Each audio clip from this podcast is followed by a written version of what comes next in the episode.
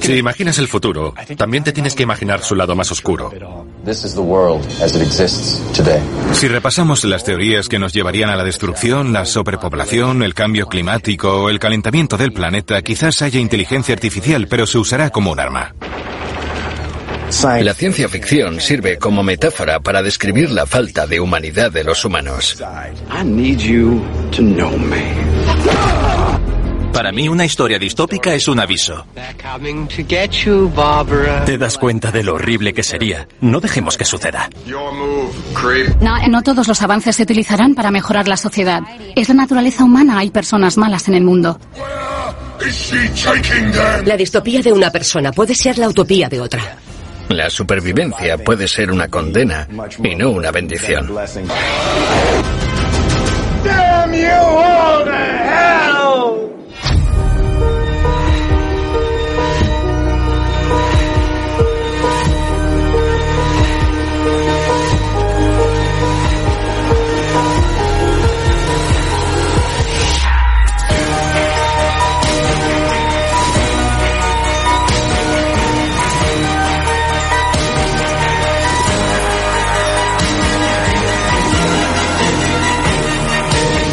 Historia de la ciencia ficción. Futuros oscuros. ¿Por qué nos fascinan tanto estos futuros oscuros? Porque somos así en nuestra ira interna y social. Sí.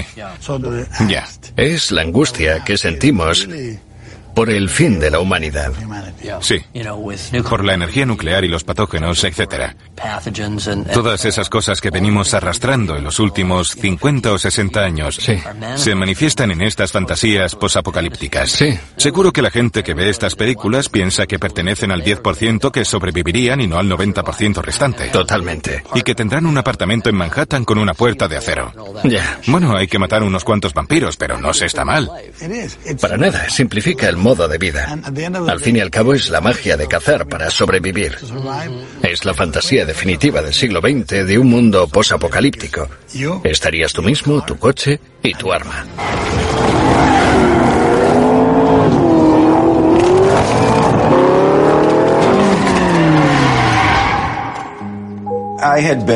Llevaba años detrás de Soy leyenda. Arnold Schwarzenegger la tuvo parada 10 años y no la soltaba. Yo decía, vamos tío, si eres gobernador, ya no la vas a hacer. Y con el tiempo dijo, vale, no la voy a hacer. El doctor Robert Neville es un virólogo dedicado a salvar a la humanidad, pero no lo consigue. Hay una epidemia mundial que convierte a la población en una mezcla entre vampiros y zombies. Y Neville es el único hombre que queda. ¿Cómo sería el mundo después de encontrar una forma para deshacerse de nosotros? Esa es la premisa central. ¿Cómo sobrevive un hombre que lo ha perdido todo y solo ve pasar los días? Ser la última persona viva en la Tierra habla del concepto de soledad existencial, de una realidad horrible para el ser humano, de nacer y morir solos. A veces la supervivencia puede ser una condena y no una bendición. Parte de su belleza es que así es como muchos nos sentimos en la vida real. Cuando Will Akiva y yo conceptualizamos la película, queríamos conservar los elementos que hacían de Soy leyenda lo que es. Una de mis imágenes favoritas de la novela es que al final Neville descubre que las criaturas que él pensaba que eran los monstruos no lo eran. Lo era él. Que la mujer que retenía en su laboratorio era algo así como el amante de la criatura alfa que siempre le perseguía. Y descubre que si se la devuelve, puede que le deje vivir. Y así lo hace. Él los veía como monstruos y viceversa. Como concepto, es espectacular. Es la verdad subyacente en todos los conflictos. Pero el público casi nos abuchea. Estuvimos a esto. Así que lo rehicimos y al final se sacrifica para salvar la cura. Esa es la diferencia entre la ciencia ficción de novela y la ciencia ficción de cine. El género cambia cuando añades imágenes. Soy leyenda es una novela publicada en 1954 y no solo es la historia de Apocalipsis por enfermedad más importante, sino que además es la que goza de mayor repercusión. Se ha adaptado muchas veces. La primera fue a principios de los 60 con Vincent Price. Y luego, en los 70, tuvimos una versión muy popular llamada El último hombre vivo. Si te fijas en el apocalipsis de la ciencia ficción, va por rachas. En los 70 hubo una oleada de pensamiento apocalíptico. Claro, pero ya venía de los 60. Fue como un despertar de la conciencia humana. Era obvio que se manifestaría de esa manera. Después del 11 de septiembre resurgió de manera casi inmediata. Cierto. Obras como Soy leyenda, toda esa oleada. Claro, claro. De pura preocupación. De nuevo ese pensamiento de los 70 de a lo mejor nos cargamos todo esto. Me fascina la manera en la que la ciencia ficción manifiesta nuestras angustias, nuestros sueños y nuestras pesadillas. Toda generación tiene su propia versión del apocalipsis. Un suceso horrible que aniquila a casi todo el mundo a la vez. Y el apocalipsis es un tema recurrente en la ciencia ficción y siempre lo será. Nos interesa porque creemos que es una cuenta atrás, que va a producirse en cualquier momento. Los escritores y cineastas de ciencia ficción nos han dado alas al iluminar por nosotros las oscuras posibilidades que cada día son más reales. Para mí, uno de los finales más impactantes, apabullantes y desagradables es el del planeta de los simios. El libro en el que está basada la película, de Pierre Boulle, es solo una visión de otro planeta. Pero nos deja este aclamado final que nos pone el corazón en un puño en un segundo, cuando descubrimos que no han viajado a otro planeta. Sin saberlo, han viajado al futuro en la Tierra.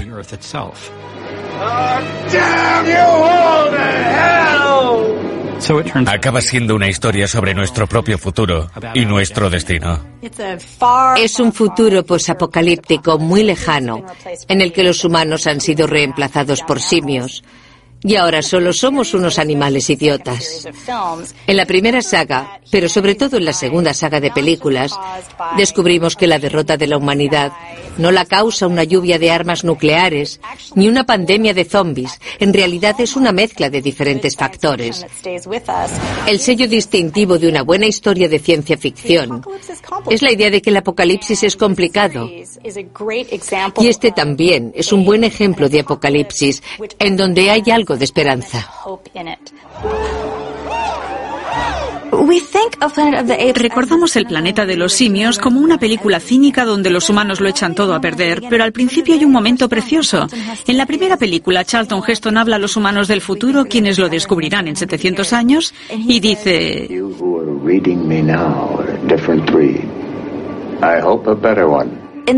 Ese optimismo me emociona. Sobre todo cuando vuelves a ver la película y sabes lo que pasa. Intenta avisarnos de lo que pasará mañana si lo fastidiamos hoy. Es como si tiraras una piedra en una piscina y se despertara en la última onda, donde lo que ocurrió en 1972 ha destruido el mundo. Es una promesa inquietante. Creo que todos vemos estas películas. y apreciamos la verdad, esa idea inexorable de que todo desaparecerá. Y que nos volveremos innecesarios y prescindibles. Si repasamos a las teorías que nos llevarían a la destrucción, la sobrepoblación, el cambio climático o el calentamiento del planeta, quizás haya inteligencia artificial, pero se usará como un arma. No habrá solo un motivo. Exacto. Creo que los futuros oscuros en nuestra industria, el entretenimiento, están motivados por la paranoia. Sí. ¿Es una paranoia sana o nociva? Muy sana. ¿Es sana? Muy sana. Porque siempre te preguntas qué pasaría si... Y si no lo haces, eres un idiota. Hay tantas historias sobre futuros horribles. Por un lado tenemos el apocalipsis y por otro la distopía.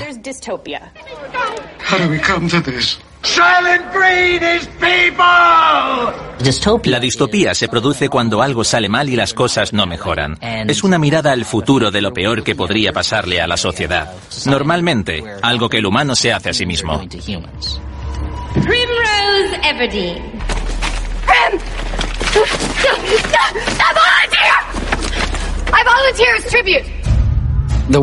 El mundo de los Juegos del Hambre es un mundo distópico, brutal y difícil. Hay un gobierno tiránico que cada año coge a niños y los hacen luchar hasta la muerte.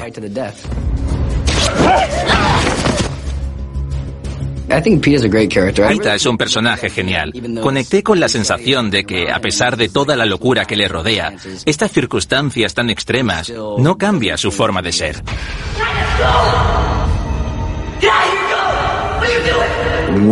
Cuando el entretenimiento se convierte en un espectáculo tan oscuro, se puede usar como herramienta de opresión. La idea de ver violencia como una distracción política se remonta a los antiguos gobernantes romanos que decían dadles pan y circo, es decir, aseguraos de que tienen el estómago lleno y algo para ver y distraerse. Así no saldrán a la calle a protestar.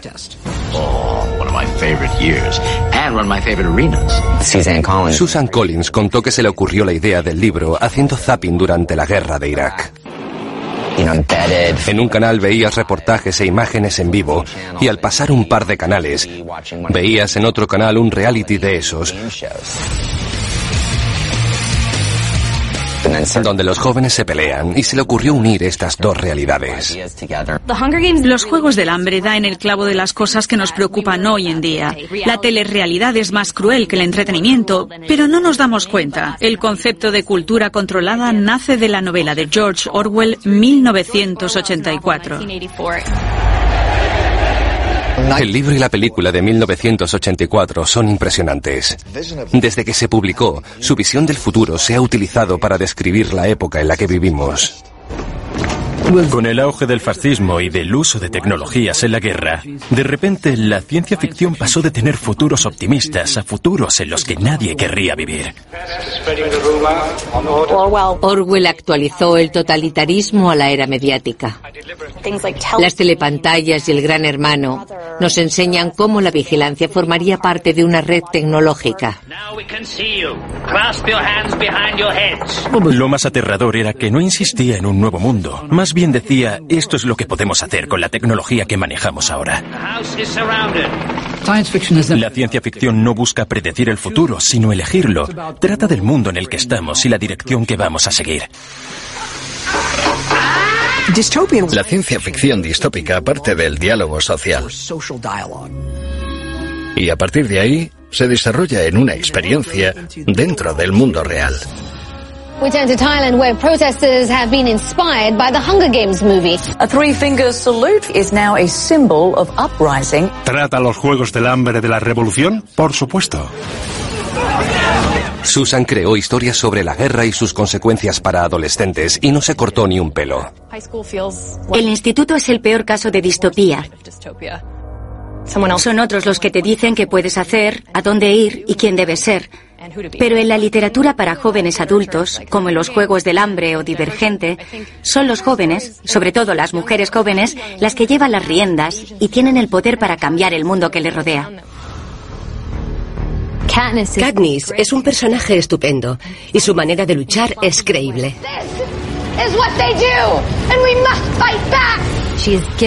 Posee habilidades que le permiten derribar a un monstruo con forma de sociedad, que es superior a ella. Los Juegos del Hambre no termina con un lacito que augura un mundo mejor donde todos son felices.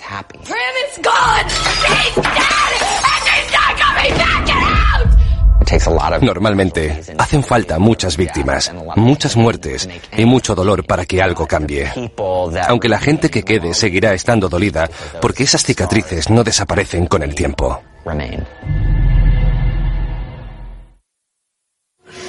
Don't think the human mind is meant to exist in, in two different uh, uh, dimensions. It's very confusing. You don't know what's real and what's not. But you know what's real now. Yes, sir, I do. The Lo peor de la ciencia ficción del futuro es el concepto de que puedes estar ya en un futuro oscuro y no saberlo. ¿Dónde ponemos la línea entre la realidad, los recuerdos y los sueños?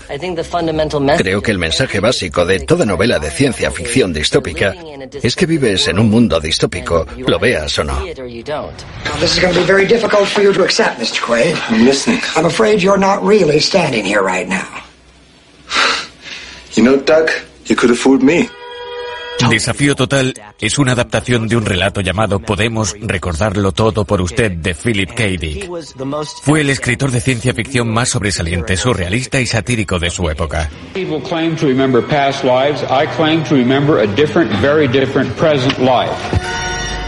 Se hicieron varias adaptaciones en Hollywood de sus historias. Una y otra vez, lleva a los personajes a lo que luego se conoce como universo construido, engañando a la gente que vive en él y que piensa que es real.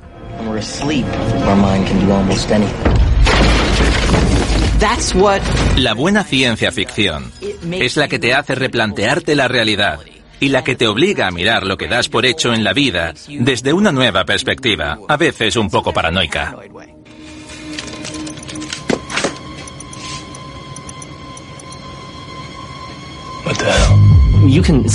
Las ideas de Philip K. Dick aparecen en películas como Matrix. Esa sensación de paranoia de que no hay una verdad terrenal a la que agarrarse. You take the blue pill. You wake up in your bed and believe whatever you want to believe. You take the red pill and I show you how deep the rabbit hole goes. Las hermanas Wasowski me dieron el guion y lo leí. La idea de que la realidad no es real. Lo que mola de Matrix es que ves lo que viene después. La esclavitud de los humanos para dar vida a las máquinas. Tienes realidad virtual, agentes, morfeos y kung fu.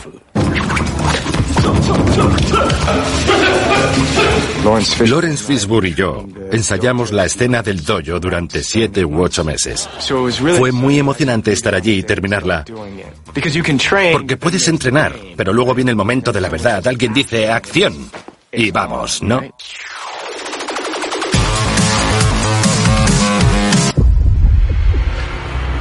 Kung Fu. En el mundo sintético de Matrix, nuestros cuerpos no nos limitan, solo nos limita la imaginación. Por eso puedes disfrutar del efecto bala.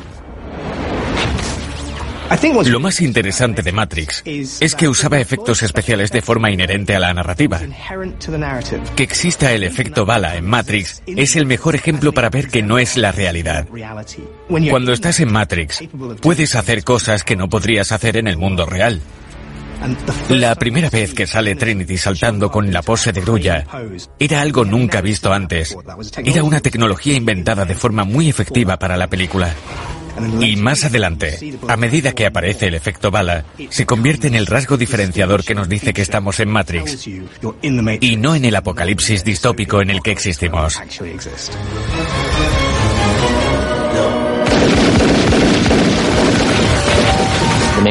Matrix es una buena película si quieres ver efectos especiales y kung fu. Pero también si quieres tener debates con tus amigos sobre sus connotaciones filosóficas. Matrix predijo una sociedad en la que la gente podía conectarse y perderse. Donde ven lo que quieren ver y creen lo que quieren creer. Porque es cómodo y seguro, aunque sea mentira. I know this doesn't exist. I know that when I put it in my mouth, The Matrix is telling my brain that it is juicy and delicious. Decir quiero comerme un filete o prefiero seguir dormido son opciones muy atractivas, ¿no? Matrix es pura ciencia ficción, porque incluye el gran momento de la decisión personal. ¿Nos conectamos y somos solo un engranaje más sin conciencia? ¿O nos desconectamos y elegimos vivir en un mundo frío, oscuro, complicado, difícil y real?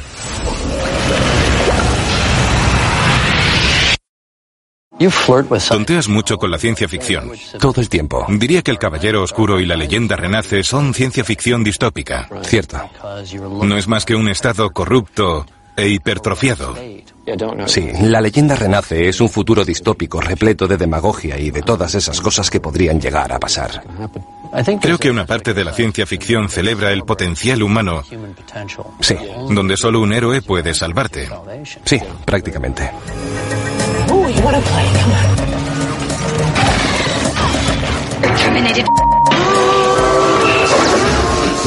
La función de los héroes en los futuros más oscuros es derrotar a las fuerzas que han hecho posible esa distopía.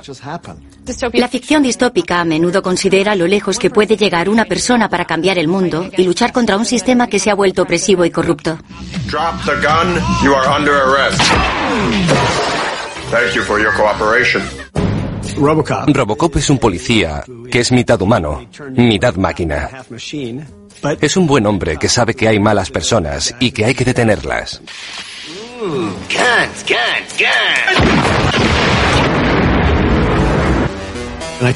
Tenía metido en la cabeza hacer una historia de ciencia ficción que estuviera ambientada en el mundo empresarial. Era los 80, el principio de la generación de la codicia, y en Robocop quedaba implícito que vivimos en un mundo liderado por el dinero y las empresas. Pensé que deberíamos hacer una película donde fuera inevitable, pero donde quizás se pudiera evitar. Robocop cree que va a atrapar a un villano, pero resulta que ese villano es mucho mayor que él. Es el sistema. Ese es el poder de la ciencia ficción. Nos podemos sentar y pensar en estos temas tan importantes mientras vemos robots disparando a gente en los genitales. Your move, creep. La violencia de Robocop es sorprendente. Demuestra lo que es la distopía y es algo horrible que asola el mundo y que nos ha arrastrado a esto. Siempre me sorprende que la gente pregunte, ¿por qué hay tanta violencia en tus películas? Mi respuesta es, porque no hay violencia en las tuyas. La violencia es inherente al universo. Y para mí es algo que entendí desde el punto de vista religioso. Pensé que la muerte de Murphy debía ser una crucifixión o algo que diera miedo. Por eso debía ser muy violenta. Creo que funcionó muy bien. Y poco a poco hay unos movimientos electrónicos y empieza a reconocer cosas. Y luego la resurrección. Veo la belleza de esa historia y quería que saliera en la película. Y de repente se me ocurrió que caminase sobre el agua. Así me imaginaba yo a Robocop, como el Jesús americano. Robocop es una sátira política. Y darnos cuenta de que es una alegoría de Jesucristo nos demuestra que nos aferramos al significado cultural de que existen salvadores que sacrifican todo para ayudarnos. La ciencia ficción nos muestra un futuro horrible y distópico. Pero hallamos esperanza en los héroes de la historia. Mad Max, el desagradable antihéroe. Mad Max fue como escuchar una canción y decir, madre mía, ¿de dónde ha salido? El director George Miller se crió en Australia. De adolescente vio a muchos de sus amigos morir en accidentes de tráfico. Con los años se hizo médico y vio muchos cadáveres que llegaban mutilados por la carretera. Por eso cuando se hizo cineasta, la idea de contar historias de la vida y la muerte en la carretera le salió natural. En la primera peli, la sociedad está al borde de la destrucción. Y a medida que pasan los minutos, Max, que era policía, se vuelve loco intentando atrapar a los criminales. Y al final pierde a su familia. Después, en la segunda película, El guerrero de la carretera, vemos que se ha producido una guerra nuclear y la gasolina ahora escasea, y eso nos lleva hasta un páramo posapocalíptico por el que viaja Max. Mad Max puede salvar la situación, pero el mundo solo va de mal en peor, en peor, en peor.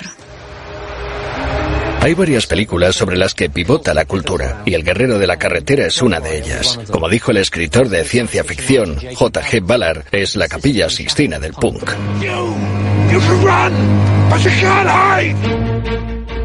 Soy dibujante de cómics.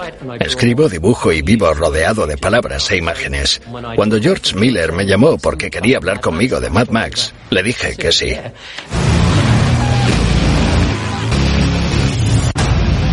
En la cuarta película de Mad Max, Furia en la carretera, tuvimos que hacer bocetos de todo lo que aparecía luego en la pantalla. Al final hicimos como unos 4.000 dibujos. creo que también cambiamos el mito del héroe. En Furia en la carretera, Mad Max es víctima de un trastorno de estrés postraumático. No hay razón para vivir excepto la propia vida. Ha pasado 20 años solo en el Outback con su coche y es como un animal salvaje. Lo llevan atado en el capó como adorno y lo usan como banco de sangre. Porque en Furia en la carretera lo más preciado no es la gasolina, sino el cuerpo humano.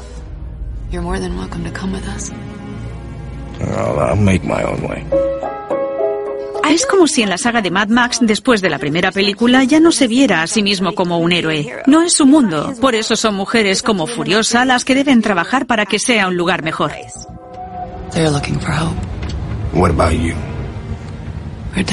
Furiosa es el personaje de George. George decía que iba a hacer a una guerrera de la carretera que sería un referente de nuestros tiempos. Aunque es una película de Mad Max, se da el lujo de crear a esta heroína, que casi roba el papel protagonista. Furiosa es una heroína más convincente que Max. Comprendemos mucho mejor su historia y sus motivaciones. Tiene que proteger a las mujeres que intentan escapar de un esclavista terrorífico y cruel.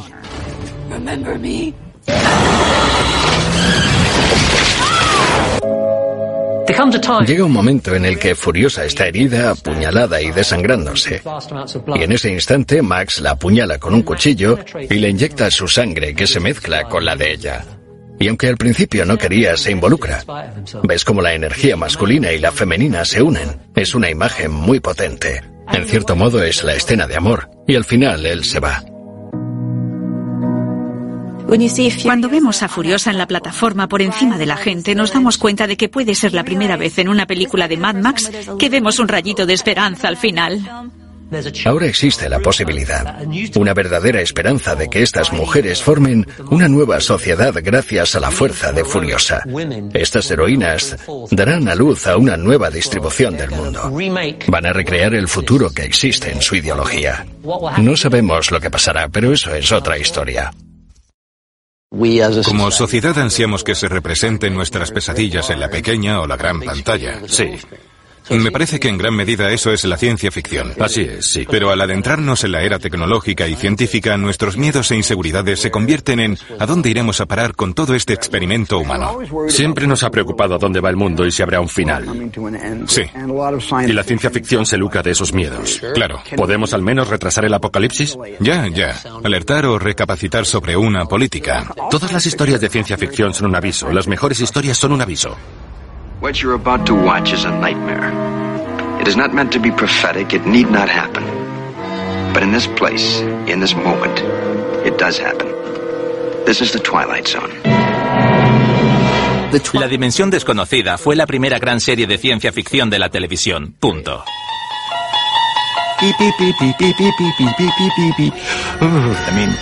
Todos recordamos los años 50 como una época tranquila y perfecta, pero la dimensión desconocida nos ofreció también su lado más oscuro. Siempre había un giro inesperado y me encantaba. Me encantaba esa desgarradora ironía. Tiene todo el tiempo del mundo para leer, pero se le han roto las gafas.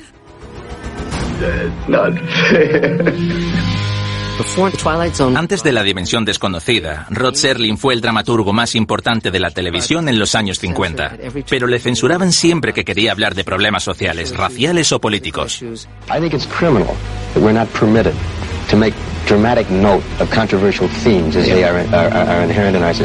Esa insatisfacción o frustración hizo que Rod Serling creara una serie en la que pudiera hablar sobre estos temas de una forma a la que la censura y los patrocinadores no pudieran oponerse.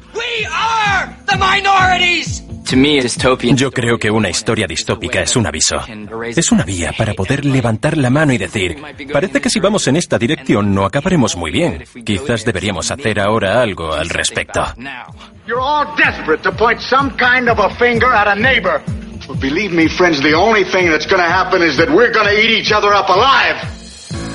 Siempre que lees o ves una historia distópica piensas, bueno, eso ya está superado, no puede pasar. Y de repente nos golpea la realidad política o los problemas y nos damos cuenta de que estamos cegados. My name is Alfred. I had another name, but it's forbidden now. So many things are forbidden now. En el cuento de la criada, nos adentramos en un futuro en el que los hombres son gobernantes absolutistas y las mujeres están discriminadas. Es un régimen religioso muy arcaico. Tienen que llevar una ropa especial, no hay etiquetas escritas en los supermercados. Es como una ciudad alienígena, como otro mundo. Sin embargo, hay elementos que nos recuerdan que no es así, que es Boston, pero es un Boston muy diferente. Me enamoré de El cuento de la criada por Defred. Por cómo mantenía la entereza, la confianza y la esperanza en esa situación tan horrorosa. Hubo una catástrofe medioambiental y la tasa de fertilidad descendió estrepitosamente. Le arrebatan a su marido y a su hija y como Defred es una de las pocas mujeres fértiles que quedan, se la quedan como esclava gestante en casa de un comandante. The handmaid shall lie between the legs of the commander's wife. The two of you will become one flower, waiting to be seeded. We're flowers. Leda. What? It's nice. Lo que encuentro especial y me encanta de Janine es que todos piensan que está loca, pero ella solo ha tomado la realidad que se le ha presentado y contra la que no puede luchar y la combate a su manera. Porque lo único seguro en un futuro como criada es que vas a la compra y te violan.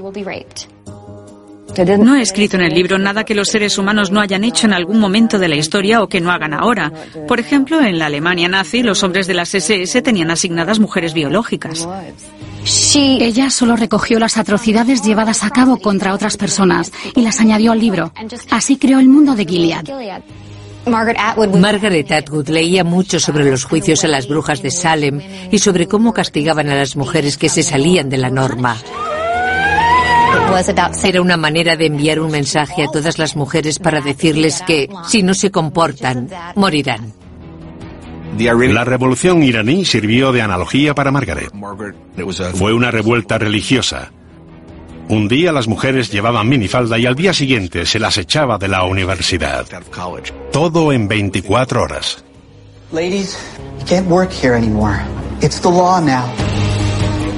A Defred le quitan su trabajo y se da cuenta de que ha perdido el control sobre el dinero o la propiedad.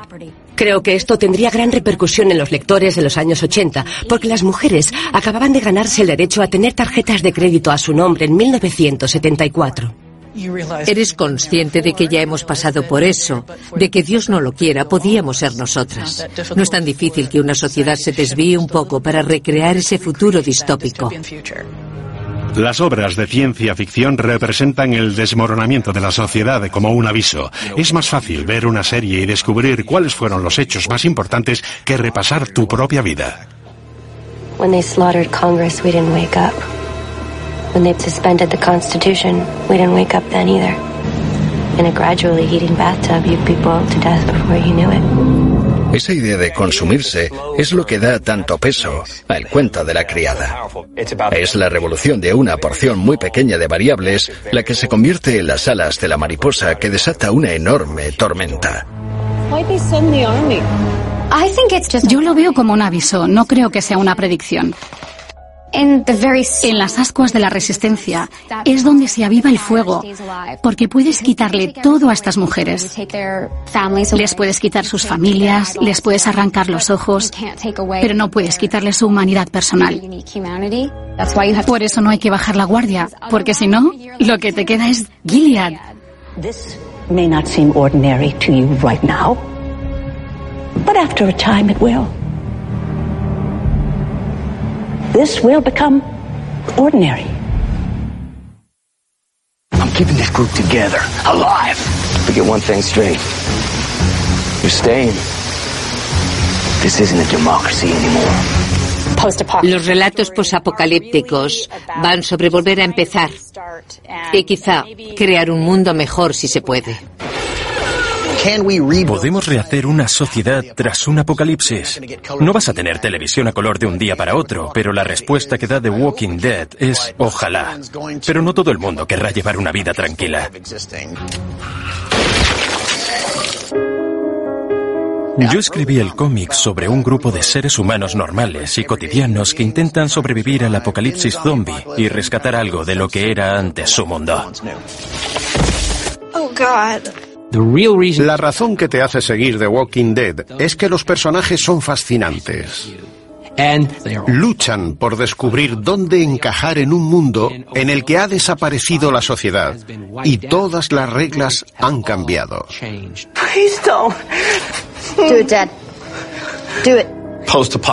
Las historias posapocalípticas siempre hablan de lo que le pasa a la gente y en lo que se convierten. Uh, Creo que es un tema recurrente en la ciencia ficción, que viene de la mitología de zombies de Romero de sus películas.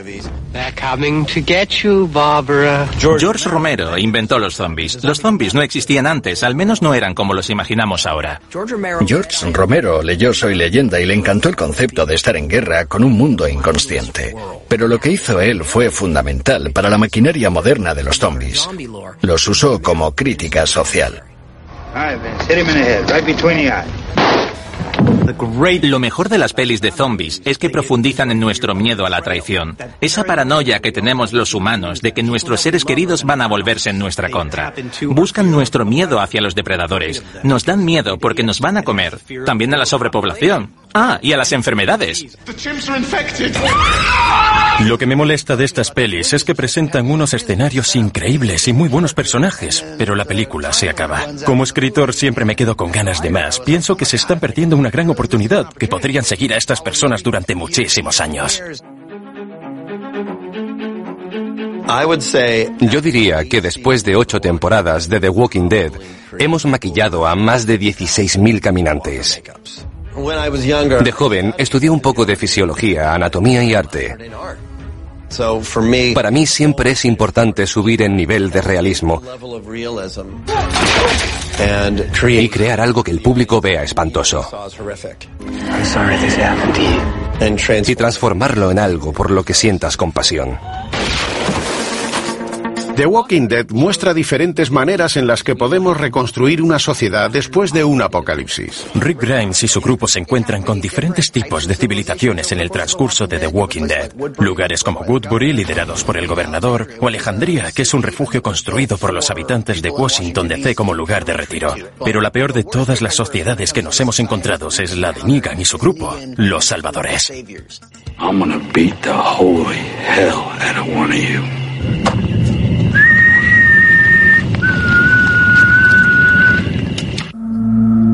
Como escritor, a veces me preocupa que la gente piense, el tío ese se lo está pasando bien. Es cruel, solo le gusta matar a la gente, se los carga a todos. Para mí no es tan fácil. Cuando muere un personaje me enfado tanto como el público. A veces lloro cuando lo escribo. Lo digo totalmente en serio. A veces se me hace cuesta arriba. Tiene que haber personas que den equilibrio moral. Si no, todo sería caótico. Es un grupo de personas en las que puedes confiar para crear un futuro mejor. Todo lo que quieren es crear una nueva sociedad. Que haya algo después.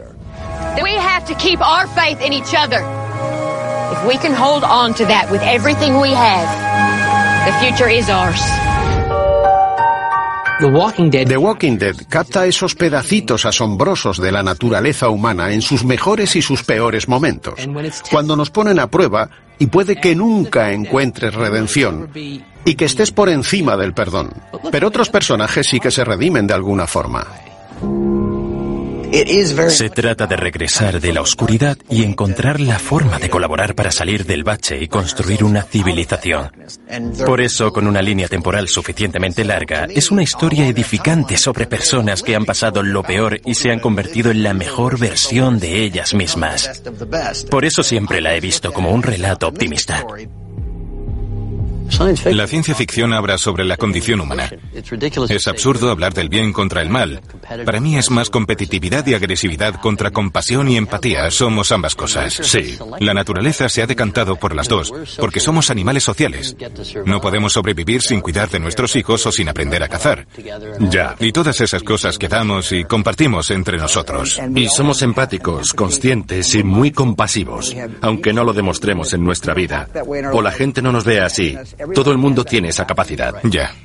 Esa capacidad es la que siempre nos salvará de caer en el abismo.